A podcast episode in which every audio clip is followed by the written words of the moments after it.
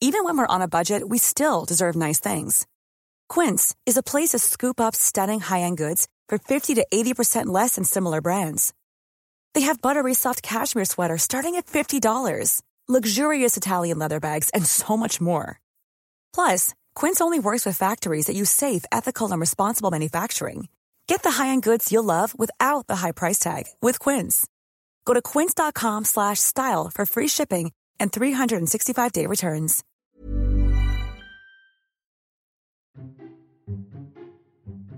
Esto es Memorias de Pez, un podcast en el que hablamos de historia y geopolítica de forma clara, sencilla, objetiva y sobre todo muy divertida.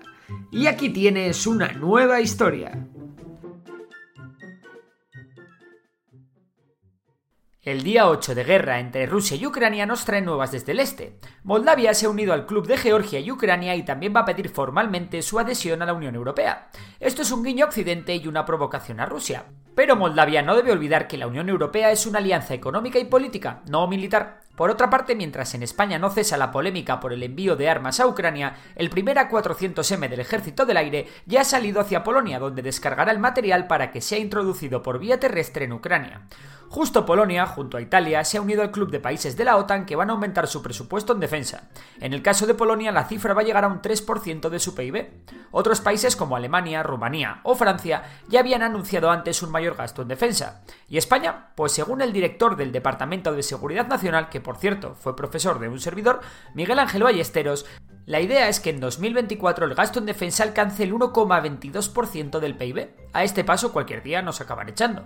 Por otro lado, los mayores fondos de inversión del mundo como el gigante BlackRock o JP Morgan han anunciado que suspenderán sus fondos con exposición a Rusia. Un nuevo golpe para la bolsa rusa que aún permanece cerrada. Alemania está redoblando su apuesta en Ucrania y ha anunciado el envío de 2.700 manpads adicionales, así que a partir de ahora los cielos ucranianos van a ser un poco menos seguros. ¿Y China? Pues ojito porque el Banco Asiático de Inversión en Infraestructura, que es una especie de FMI o Banco Mundial Asiático propuesto por China, ha anunciado que suspende sus actividades en Rusia y Bielorrusia. Venga, y vamos ya con Ucrania y Rusia. Las conversaciones de paz lo único que han conseguido es que se vayan a abrir corredores humanitarios para evacuar civiles, y se abrió la posibilidad de llevar a cabo un alto al fuego para permitir estas evacuaciones. Habrá una nueva reunión el lunes. Mientras, fuentes ucranianas anuncian la llegada de 16.000 voluntarios extranjeros a modo de brigadas internacionales para luchar contra los rusos.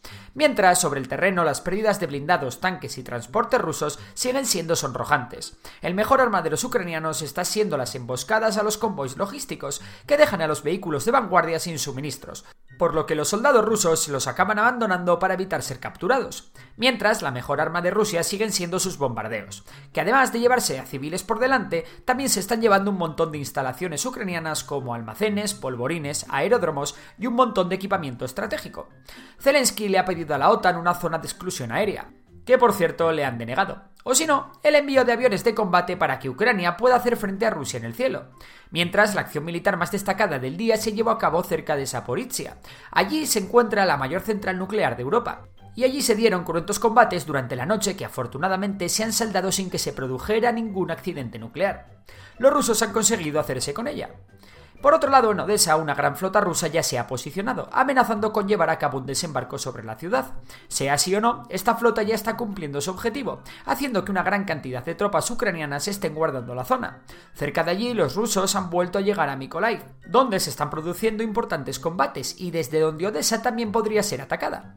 También nos llegan imágenes muy feas desde los territorios ucranianos, donde se ha podido ver como milicianos ucranianos ataban en árboles a supuestos ladrones. También hemos visto a chavales de 18 años de Kiev listos para la defensa de la ciudad, sin apenas equipamiento y con tan solo tres días de entrenamiento a sus espaldas. Y ojo que Razman Kadyrov, líder de las fuerzas chechenas que ayudan a Rusia en su invasión, habría pedido permiso a Putin para apoderarse de Kiev y Kharkov. También se habría ofrecido como negociador con Zelensky, explicando que resolvería el problema en media hora. Putin, que no debe estar para muchas bromas, ha anunciado que la indemnización a las familias por cada soldado muerto será de 7 millones de rublos, unos 55.000 euros, aunque al paso al que se deprecia el rublo, seguramente dentro de poco sean muchos menos. Por último, organizaciones como Human Rights y Amnistía Internacional han confirmado el uso por parte de Rusia de las destructivas y prohibidas bombas de racimo. Los ucranianos pueden hablar con los palestinos, que de recibir bombardeos con bombas de racimo saben bastante. Si te ha gustado el episodio de hoy, recuerda que puedes seguirnos en Spotify. Y si nos quieres echar una mano, puntúa el podcast con 5 estrellas. Por lo demás, un abrazo y hasta la próxima.